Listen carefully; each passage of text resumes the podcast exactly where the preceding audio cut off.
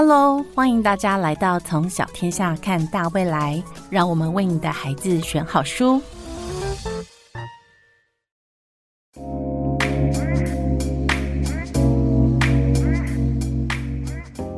Hello，欢迎来到《从小天下看大未来》，为你的孩子选好书。今天特别荣幸邀请到一位在童书界非常有影响力，也是得奖常胜军的创作者，是汤姆牛。让我们掌声欢迎汤姆牛。嗨，大家好，我是汤姆牛。是汤姆牛，是我们很喜欢的一个创作者。那其实，在小天下已经有很多作品了，目前应该有十本作品。那最近新出了一本，叫做《谁来玩躲猫猫》。那这本很有趣，我们请老师来介绍一下《谁来玩躲猫猫》它是怎么样呃产生的。就是我第一次，这是第一次尝试那个所谓灵山幼幼的童书哈。那我就尝这次尝试用那个十字绣的一个表现手法。那因为我平常工作的那个场所，就是常常像一个那个插画实验室。那我很喜欢实验，从一些雕塑、剪纸、现代水墨、抽象画这种不同领域的东西，然后再结合我原本的想法，看能不能变出一些比较有趣的插画。嗯。那很多年前呢，我买了一本就是指导十字绣的图案书。那我觉得它里面充满温度与手感，当时就想说，相信有一天用到。那这个故事呢，它单独一个图一个图的，可能会有点的单薄。那我想说，让它有一点有一点那个温度，或者是那个一些内容在里面。那我就想说。哎，直觉上可以用十字绣来试看看，那我就开始在纸上啊、电脑上啊，也实际买了那个十字绣的材料包来做。然后过了很久一阵子，就有有几幅成型了。那我就问我太太说：“我这次用这个十字绣的表现，有带给你温暖触觉的感受吗？”那她说：“好像有。”于是我就开始每天用滑鼠一针一线的在电脑上刺绣。那过程中，我经常也要戴着老花眼镜，反反反复的修改那个格子的大小，还要思考如何融入十字绣的规律。并计算那个章鱼八只脚，每只脚要占几格，那间隔又要多少？这一类数学的问题，那这是我一开始说始料未及的。嗯，其实对大家看似很简单的东西，其实它有相当的难度，对吧？嗯，我觉得呃，大小朋友应该都很好奇，呃，汤姆牛这个名字是怎么来的？哦，我。很多年前刚开始做这个图画书的时候，那时候我第一个故事是好像是爱吃水果的牛吧，然后因为我是熬夜去画它的，然后我第一次在大白天下午的时候不小心睡着了，因为太累了，然后我就梦到一头牛。那那个那个牛是我插画里面的牛，它就伸一只手把我摇醒啊，然后我想说我就纪念这个梦中的牛吧，就把它取这个汤姆牛这个故事，呃，这个这个这个这个名字，对对对是您的名字，对我以前就叫汤姆，对对对，是因为《汤姆历险记》的关系吗？呃，因为那时候我也没有很仔细思考，就随便取了一个名，我觉得名字以后。要认真思考一下。那你一用就用了到现在。对对对对。汤姆牛其实识别度很高啊，我觉得也蛮亲近儿童，他们很容易可以记得这个名字。对对对，有有一次我去那个幼儿园分享那个我的图画故事书啊，然后去小班嘛，然后就有一我才刚进教室，就有一个小妹妹哭了，然后事后我就问他们园长说她为什么哭。然后那个妹妹就那个那个园长说，那个妹妹以为汤姆牛是一头牛，然后我一个今天又来了一个人，他就觉得很失望，这样，对，所以我那时候汤姆牛是真的没有去想想想那么多，然后会用到现在这样子。我觉得老师能记得那个梦境。也算蛮厉害的，因为通常醒来就忘了。啊，那个很特别，因为我很少大白天会睡着的。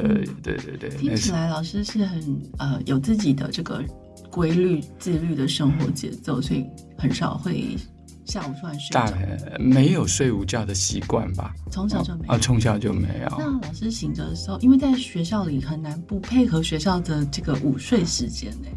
哦那老师，你我小时候在做什么？就翻来翻去的、啊，然后小时候都会有纠察队，有没有？嗯，穿一个黄背心，拿一根棍子，有没有？有啊。哎，我就很羡慕他们，就是在那边抓哪个小朋友没有睡觉的，然后我就偷偷的瞄他们，很羡慕有一天可以当纠察队，可是一直没有当到呀。嗯因为感觉老师的这个性格好像比较温和，也蛮呃，就是专注于自己在做的事情。嗯，从小就应该应该比较在，就是常常会在沉浸在自己想象的世界里吧，然后上课也都不专心啊，那个心思都飘到窗外啊，这样子对对对对。那老师你自己在呃创作这条路上，你会觉得小时候呃的生活以及你走过来这段路，是对你而言是重要的吗？童年，我童年，因为我这次尝试那个婴幼书，然后我就有试着回顾我我最早最早最早的记忆是什么，然后我就在想，最早的好像是我，我不晓得是几岁，我躺在一个很温暖的一个被褥里，嗯。然后我抬头看到的是一个我妈妈的背影，她在换衣服。嗯然后他忽然回头对我微微笑，然后我想说这是一个很爱我的一个人，他在对我笑。我当时就是只有这个印象在。嗯那我想想，我最早的记忆一直回溯，好像应该就是这一这一个画面了。对对对对对。很感人呢，对那个画面蛮动人的。那我想聊聊我的母亲，好吗？一定对对对因为我想母亲应该对你的影响是很大的。我的母亲，她从从我小时候开始是任职于那个台汽公司啊，就是台汽客运。嗯，那以前的以前的公车有司机和车长小姐那我妈妈就是车长小姐，而且要很漂亮哎。还不错啦。我妈年轻的时候很漂亮的，然后她就要在那个门口检票。嗯那我一定，我那时候还小，我一定得跟着他搭，天还没亮就要去赶搭最早的一班公车，好像六点还是几点，很辛苦。搭了一阵子，我非常的辛苦，然后有一次不晓得为什么就晕车吐了，嗯然后就吐到一个我很我现在都印象很深刻，一个黑色的有点略略尖头的皮鞋上，嗯哦、应该是一个一个男士吧。嗯然后我听到，我只听到我妈一直跟他道歉，道歉，对不起，对不起，对不起，就是这个这个影像在。嗯然后我接着我从小就就是就变成一个那个晕车大王啊啊。那我妈妈因为台汽客运什么什么都没有，车子最多，所以他们常常办一些公司旅游哦。常常有一次，我记得有一次去那个北海一周，北海一周有什么野柳啊、嗯金山啊，还是什么什么，有四个景点。嗯然后我就记得我每到一个景点就吐一袋，嗯好、就是绑着绑着绑着，然后我耳边都会一直听到他们用台语讲说抓兔子就是什么俩头啊咯，俩头啊咯，哦，我就这样一路这样子吐吐吐完的。然后长大了以后，哦我又很爱玩，然后就就边玩边吐。然后大家都说我是那个车上一条虫，车下一条龙，我只要吐完就就 OK，就生龙活虎活虎那啊，就这样就是吐吐吐。那有有一次我长我长大了以后开始自己买车的时候啊，我就是我还记得我买的三十岁自己的生日礼物是 OPPO Corsa，我啊还坚持说一定要开天窗。是。那我想说让后座有晕车的人啊，他真的很难受，可以开个天窗透透气，会比较舒服一点。对。对，那我自己是晕车人，所以我非常重视晕车的人感受。我说，如果在我车上搭我车上乘客，只要晕车告诉我，我马上停车，老师很体贴，不玩了，因为那个。痛晕车的痛苦，真的我只有能体会，你知道，嗯我从小这样晕车很难受的。嗯那我试过各种方法治疗晕车的方法啊，比如说什么肚脐贴上，然后怕是加一颗草酸梅啦，或吃晕车药啦，或者是怎样啊，这样都没有用。哦尤其是你遇到那种九弯十八拐的山路，绝对没有用的。我有一个绝对有效的方法，就是第一个，你这要么就自己开车；第二个就是你坐前座，模拟你在开车，模拟你在开车，你绝对不会晕车。嗯，就像你是司机一样。可是它有一个有一个麻烦的地方，就是像我如果出去玩啊，我就会偷偷溜到那个游览车的前座，好去抢那个第一个位置，然后我就模拟我是游览车司机去开车。不管遇到什么山路啊什么，我都不会晕，因为我好像觉得我自己在开车。那有一个问题就是，大家都在游览车很累了，都睡了一觉，睡翻了一两个小时的车程，然后我一下车我就非常疲惫，因为我刚开了两一两个小时的车。对，我觉得老师的想象力好像就用在这个时候，哎，我无时无刻都在用想象力，好酷哦！因为我觉得好多爸爸妈妈很。希望小孩有想象力，可是，呃，这个部分好像没有办法培养，他是不是天生的一种天赋呢？呃，以我是觉得有些人是天赋，可是我个人觉得是，我觉得我是脑结构的一个缺陷。嗯，缺陷。对，因为。左脑右脑啊，其实右脑是比较就是想象力的那一块，左脑它比较理性的。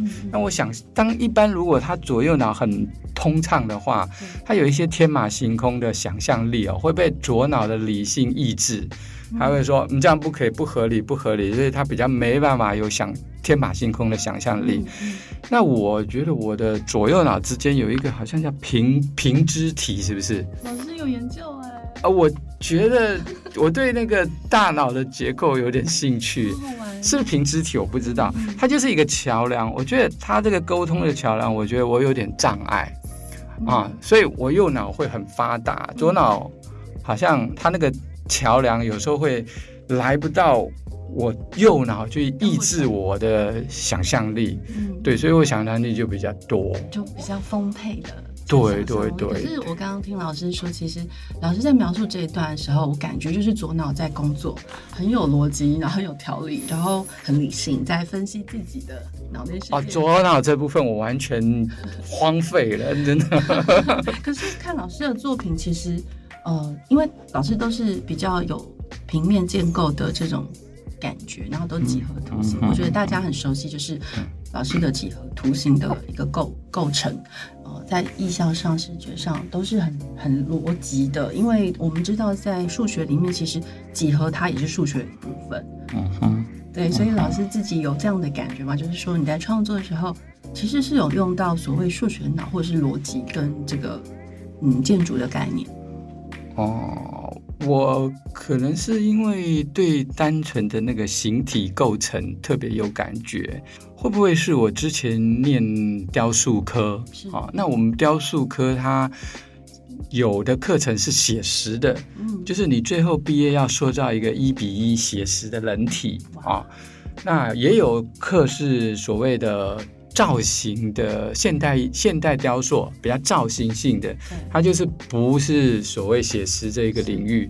那我从那个学生时代，我就开始发现，我对造型性、非写实的东西特别有感觉。嗯，那我做起来也特别得心应手。嗯，对，所以包括我画画的时候，像以前他要画水彩静物，有没有？都会放一些水果啊、花朵。然后有一次，因为人太多了，有人把我挡到那个画面了，然后我就懒得站起来看了，我就偶尔这样站起来凭印象去画。后来我发觉，哎。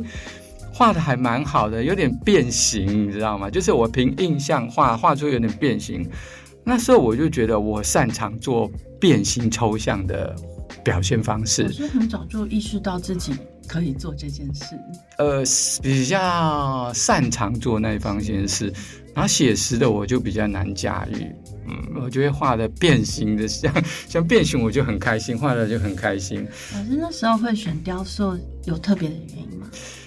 我本来是要念那个平面设计，那分数不够，然后就到了雕塑。我本来刚开始很懊恼，后来我发觉我念的雕塑让我对一些观看的方式，啊，或者是一些对一些材质的感受，有事后有很大很大的帮助。雕塑给你一些新的视角去看。对，因为雕塑看雕塑，它要各个面向去欣赏它。对，一幅画我就是你设定好我这个面向我就看。那雕塑它各各种角度，包括还有嗯我的实体和背景这种呃阴阳的关系，空气流动。材质的内在感受，哦，这种东西很非常丰富的，对对材质的内在感受听起来很抽象。譬如说，你看这个石头，它有一种光滑感觉，它会引诱发你一种触觉的那个冲动。所以，所以基本上雕塑，我们老师说是可以让人触摸的。对，对，它是可以让人触摸的一个作品。嗯嗯嗯。那比如说，你看到那个。呃，不锈钢它会有一些反射，它会反射到外在环境，然后它也会带给你另一种所谓的那个感官经验，嗯，感官的感受会会不一样，这是在绘画所没有的。对，我觉得台湾人好像对雕塑有点陌生，如果说不是学雕塑的人，对对对，好像对。这种呃三 D 立体或者是三百六十度可以观看的这样子的作品。不是有很多的训练啦，就是在欣赏这样的作品。我觉得小朋友可能反而更多哟，因为他们在做这个粘土创作，呃，他们其实就是立体的。其实它是一个很小早期可以接触这样立体作品的一个时期。那其实老师在小天下的第一本作品，像不像没关系？其实。我感觉他是有受到立体派的影响诶，不晓得老师自己当时是否有受到立体派的影响？呃，因为我本身做雕塑，然后我就想说，我的插画风格可不可以跟我所学雕塑有点结合？所以你可以看我的那个造型发展都蛮有那个雕塑感的，对对对，就好像一些形体构成的感觉。那我这个故事呢，其实就是在讲一个一个。雕塑家，那他在一个所谓这个环境、那个时代是属于写实的那个氛围的那个环境里，大家看作品都以看像或不像为标准。对。那有一个所谓现代雕塑家的先驱者啊，他做了一个。不关像不像的一个造型的一个作品，然后在那个那个那个环境里不受大家的见见容，然后甚至有被冷落的处理这样子。那后来大家才发现他他这些呃新见解的一个价值在，那大概在讲一个这样子的一个现代雕塑家的一个故事。嗯，对。那最后那个。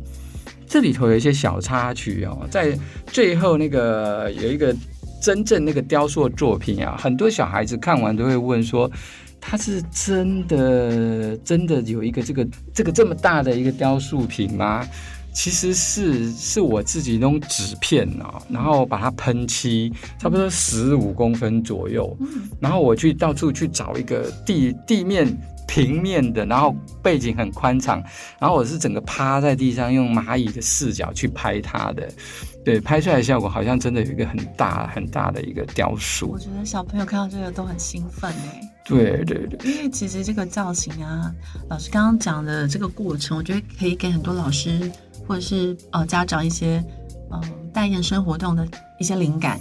比如说读完这本书，他们其实也可以透过刚刚老师说纸片的一个拼接或者是剪裁，然后创造出像蚂蚁视角的啊这样子的摄影作品啊。其实它是蛮跨域整合的，就是可以有艺术的创作之外，你也可以很多元呢。它里面包含造型艺术，然后呃配色，以及就是说这个雕塑如果它真的放大了。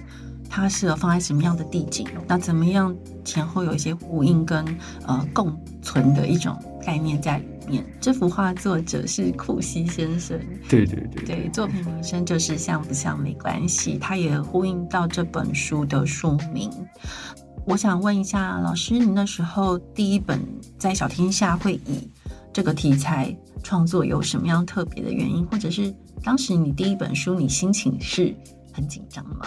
可能那个时候又重读了一下那个所谓现代美术史吧，然后就看到很多这种所谓的一个时代新新风格诞生的先驱者，然后然后常常会有面临这种这种这种不被大家所认同的一个现象吧，然后就就有感触，然后就做做出这个种。那还有还有一个诱发的原因是，有一次我去看一个那个普利兹克建筑奖的一个展览，然后看到了一个纽约莫马美术馆门口有一个黑色的也是亮块体的那个几何造型的一个雕塑，可是它是在冬天那个雪景里面，它整个雕塑是被那个雪覆盖着。我那时候就觉得啊，这个雕塑好像。好冰冷哦，好像有点被冷冻的感觉。那会不会很贴切？我刚刚美术史的时候看到那种被所谓被冷漠以待的那种艺术先驱者哦。那所以我刚开始做这一本故事的原型就是那个就是那个黑色的雕塑。然后刚开始我怎么画都不对劲，就是那个。这个主体凸显不出来，沉淀了，我在不搁了好久，我忽然忽然不晓得为什么，脑袋一转，它为什么不改很红色的？红色的它就在整个画面就凸显出来，那这本就就可以成型了。那有时候我有时候觉得人那个大脑啊，就是对那个一些一开始认定的一些东西啊，他就会觉得这是这是无。就是一个事实，无可改变的，就很奇怪。然后你就一直认定这个雕塑是黑的，黑黑的，然后脑袋就是转不过来，它其实可以变红色这样子。对对对。老师你自己怎么看台湾整个雕塑在跟环境的一个对话？你自己有什么样的观察吗？因为我觉得这个媒材真的，嗯，很容易被忽视哦，因为它通常跟一些建物，甚至建案、公共建设放在一起。哦，那我们其实。去美术馆，你说真的看到雕塑的机会不多，或是一般的艺廊是有的，但是小朋友可以接触的机会真的不多诶。看大型艺术品，或者是说把它跟建物区隔开来，单独去把它视为一个艺术的本体，其实是没有那么容易的。老师自己怎么观察台湾的这个雕塑艺术？嗯哼，呃，像小朋友常问我说怎么去。观看雕塑品，然后我都会跟他讲说，你就是左看右看，前看后看。好，如果是户外的雕塑，你白天看、黄昏看、中午看、晚上看，它的光影变化都有不同的面貌。哦，就是这样子去看立体的东西，你可能会有一些不同的想法。嗯，那。你会发现，我们现代去你我们现在去美术馆或画廊看的艺术作品，好像跟二三十年有很截然的不同，对不对？以前都是一幅一幅画的所谓的美美的，啊，追求美的这种作品。那现在的艺术品，你可能都是一些想法观念的，或者是各种不同跨领域的美材结合的东西。对对对对对，所以是是美彩表现和表现形式是真的是非常丰富多元的。那我因为很喜欢看展览，我在国内几乎每个礼拜都会跟我太太去看一两个展览。我们在国外也都是跑美术馆，都是看这个展览。看的那嗯，我有时候看看看，我就会想说，嗯，现在的艺术形式这么。这么丰富多元，那我们绘本的插画可不可以也跨领域的尝试看看？对对对，然后我就有稍微做一些实验性的，所谓我跟说，比如说类似这次的编那个刺绣，或是现在水墨啊，或者雕塑啊，其他各个领域去去尝试看看。真的，对对对，每一本都有好像不同的主题安排。就是好玩，我自己觉得，就是因为常看展览，觉得哎，这个这个效果好像不错哦，可以来试看看这样子。不过我常花很多时间在尝试。那一般读者在绘本可能就哎没有啊，没有感受到啊，他其实会有一个有一个困境哦。我尝试的就是一些经验，就是你的那个图画书哦，不是一个。单独的一个艺术表现，它为它是为故事服务。当你因为故事服务，你很多表现方式都没办法施展开来，它最后都会变成又又收回到叙述性这部分这样子。对对对，嗯，会对老师造成创作上的一个限制吗？就就把它当做自己爱玩吧，那可能都用不到。我我实验很多，可是都用不到，因为一进去故事里头就觉得没没办法，没办法，你还是有些该交代的，然后要让人家看得懂你这个到底是在讲什么，然后比较有点抽象的都都没办法去做表现的。我觉得老师刚刚提到这个抽象，让我想到画家马一边，嗯哼，我自己非常喜欢。马一边这本创作，因为我觉得在呃目前的，因为它是水墨嘛为主题，然后留白，其实老师在讲一个很抽象的东西，对小朋友。留白这个概念，对大人也不一定，呃，就是他们可以真的了解留白的意境，那又何况是儿童，所以其实我还蛮觉得老师的尝试是大胆的，就是说你这个主题设定是大胆，你在呃这部作品完成之后。有没有什么样的读者回馈让你印象很深刻？现在这个社会好像什么东西都过度，有点过满了，过剩过满了啊。那我觉得，就他他他真的需要一些留白喘息的空间。像我有我我个人是蛮害怕，像那种公园啊，有人在用扩音器那个唱卡拉 OK，或者是拉一些乐器什么什么的，因为我觉得那个。呃，都市里的公园的虫鸣鸟叫，它其实就就就是就是都市的一个留白。对，那我们常常会觉得它是它是它是好像少了些什么，要去填补它，然后就加了很多东西进去。所以我我我刚开始初衷是要反映这种社会现象，不过它会很难在童书上去表现。对，然后我就想说，想了很久很久，就是一直想讲留白，可是不晓得怎么施展开来。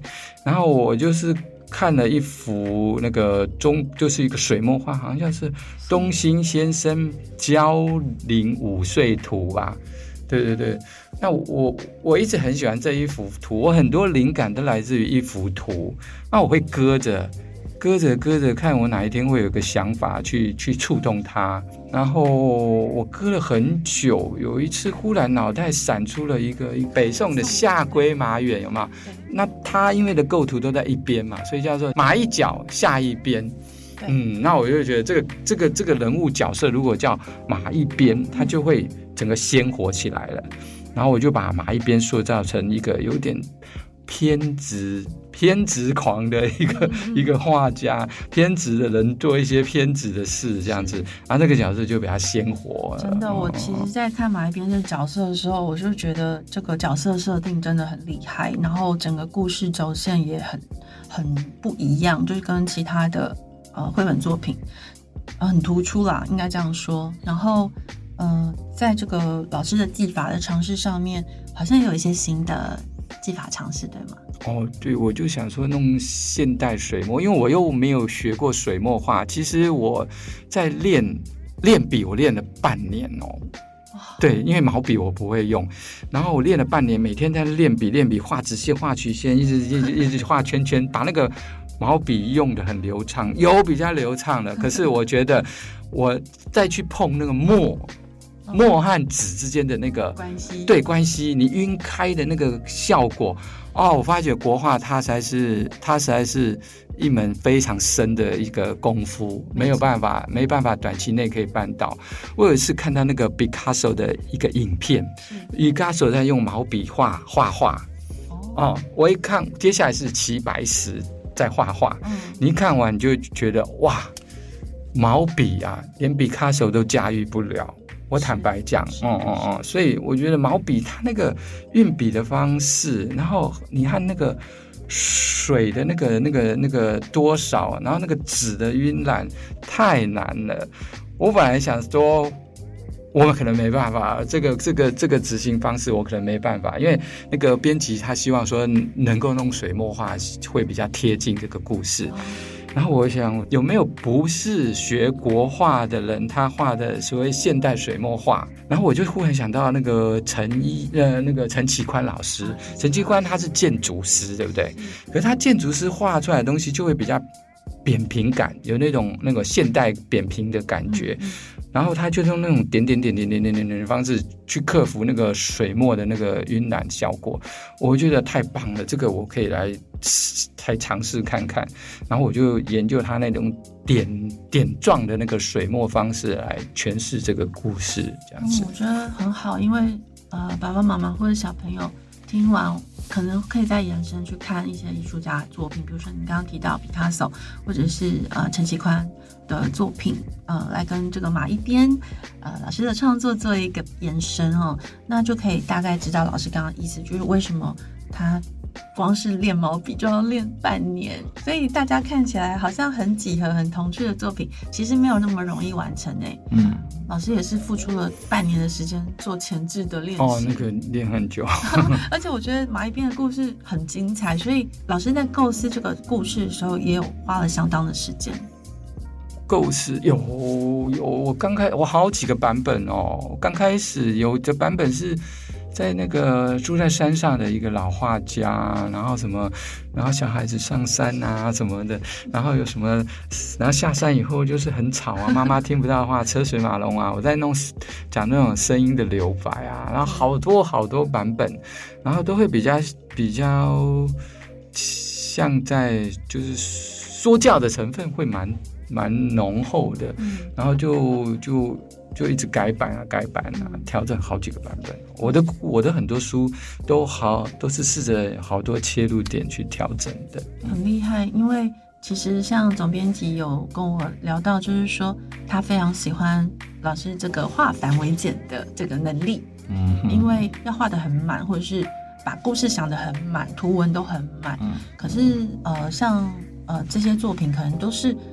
你要先想很多，然后慢慢剔除剔除之后，嗯，剩下来老师觉得是可以被发展，然后也可以符合你贴近你的想法，而且还要贴近儿童，嗯嗯嗯，这不是很容易的事情。对对对对，就是那个我很喜欢化繁为简的，就是人事物啊各方面的，对对对，因包括我的我的。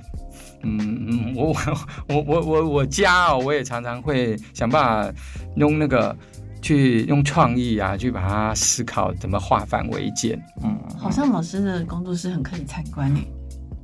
嗯，如果说有这样的专题，老师愿意。就是开放你的工作室，我工作室，我就我我是喜欢比较追求跟人家不一样的那个那个那个，比如说我工作室我自己家，我就会当初我就会设定，我绝对不要像。样品屋，或者是所谓的那个画刊上面的那种制式的那个样品屋，然后我觉得它一定要有一些，比如说大家都要什么风什么风，我说没有风，就是汤姆风，汤姆风就是我的风，然后我我就会做出很多我自己想要的，就是对它可能有一些整个空间是是多功能的。它可能就是一个空，嗯，然后空里面我可以多功能去使用它吧，对。那我发觉我常常会有这种跟就是想要跟人家与众不同的这个特色，然后所以譬如说像人家来我们家，大家一开始都会很纳闷说，哎。你们家怎么跟我想象的不一样？怎么没有一个客厅，没有一个什么什么那种一些基本的一些排列方式？那我比较没有。老师喜欢打破框架吧？我想，呃，应该是吧。我比较喜欢那种比较就是跟人就是与众不同的一些东西。老师，你对自己的儿时，嗯，在体制内受教育的过程里面，你有觉得好像很标新立异或格格不入吗？呃，好，我讲我我的父亲好了。好，嗯，那个我在我们那个年代啊，老师打学生就是就是都已经是家常便饭的时代。然后像父母打小孩，那就是司空见惯的事。可是我的父亲他是职业军人，非常严肃的职业军人。我懂。对，所以他几乎没有，他只有一次打过我，我还印象很深刻，就是在一个很闷热、很闷热的一个午后。然后我就在吃荔枝啊。然后荔枝我吃吃吃，我就靠着那个我家住三楼，我就靠着那个窗台，就是把纸纸不小心吐出去，然后从栏杆咚咚咚咚咚掉到那个一楼的一个贝贝的头上。然后那个贝贝，我就说很闷热的那个午后啊，他的火气也很大，就朝我阳台上，就朝我三楼一直骂，一直骂。然后我爸那天可能也特别闷啊，火气也很大。就就拿鞭子打我，把我打的那个地上滚，然后后来开始我整个满地都是血，你知道吗？流就整个血，然后刚好我的那个我二哥的同学来我们家玩，他看到我我爸打我打的满地血，他就傻眼了，他心里想说，哇，以后要可能要对我哥稍微尊重一点，因为我爸出手都那么重，然后后来我才发觉其实是我流鼻血。流的就是满满地都是血，嗯，就是就是我爸就是跟我之间有一个印象很深刻的一件事，对，这样子。所以其实你是在一个呃蛮严肃也蛮严格的成长背景长大的，对，算算是，哦哦。那那爸爸有特别希望你从事什么样的职业，或者是说怎么样的发展吗？倒没有诶，他这方面他倒蛮顺心，就是顺着我的兴趣发展。对对对，然后后来我就也是做了那个我喜欢的工作啊，广告设计这个工作。然后那个时候我还记得，我那个时候在第一次面对那个时候电脑，电脑还没有引进我们台湾，甚至于在广告业是没有电脑的时候，我是那是我第一个第一次用到那种电脑做。做广告设计的时候，他面临要打字，对不对？对，要打字。然后我那个时候就发现，我我怎么有一些注音符号不会打？嗯，我那时候就觉得奇怪，为什么大家都会注音符号，我怎么有一些注音符号不会？然后我那时候就仔细想说，哎，是不是我小学的时候那段时间没有学学好注音符号？嗯，那我在我小一的时候，我不晓得什么原因，就是特别不想。上学，然后因为我呃我妈妈我爸是职业军人，常常都在外县市，然后我妈又是要他去上班，然后我常常会假装说身体不舒服，在家里休息，然后我就可以自己在家玩，然后有时候会跟着我哥哥逃学到附近去去玩，然后有时候会后来就会常被邻居指指点点说你们怎么没上学，后来比较机灵的就会把。衣服、制服啊，或者是书包、便当藏到草丛里，到远一点的地方去打棒球。好，然后那段时间就常常不爱上课。然后有一次老师就会就把我妈叫去学校，然后就大声的斥责我。我有听到一句印象很深的话，就是说，怎么他才小一就这个样子？好，对。然后后来有一次我爸爸。他难得心血来潮休假，他还第一次来学校看我，然后到我教室门口就看到我来，我在迎接他，然后他觉得哎不错哦，你怎么知道我要来呢？在门口迎接我。后来他了解了以后，是我被老师罚站，刚好罚站在门口，那我只不过那个跟同学比一下，说哎窗外怎么有一只鸟？然后就被老师叫到外面罚站，然后那段时间我就是觉得上学很痛苦，我也在想说是是我那时候不爱上学惹老师讨厌了，还是老师讨厌我我不想上学，我一直搞不清楚，所以那一段时间可能我有一些注音符号一直没有学好。嗯哦哦，然后到我现在有一些打字啊会非常慢，可能会是那个原因在这样子。我觉得老师每次讲一个故事，就感觉可以变成一个作品，就是包含刚刚的那个晕车。我觉得很多小朋友都有那个。很怕坐长途车，其实家长也很怕，因为其实在车上很多状况，车子里面就是一个会发生很多故事的空间哦。那其实老师刚刚讲那个晕车，我就很期待说之后可能会有一个晕车的故事变成一个绘本。然后刚刚在讲，你只是指着窗外的小鸟，老师就处罚你。对啊，我也觉得这样会不会太严格了一点？没有任何对错啊，就是你就是看到可爱的事物嘛。嗯，他很真善美啊，它没有什么错。可是可能在老师的眼中，他你会好像没有专心，甚至约朋友一起看，就是捣乱秩序这样子。但自我自己听来，我觉得那个是一个非常儿童的展现，嗯，童心的展现，我觉得那很珍贵。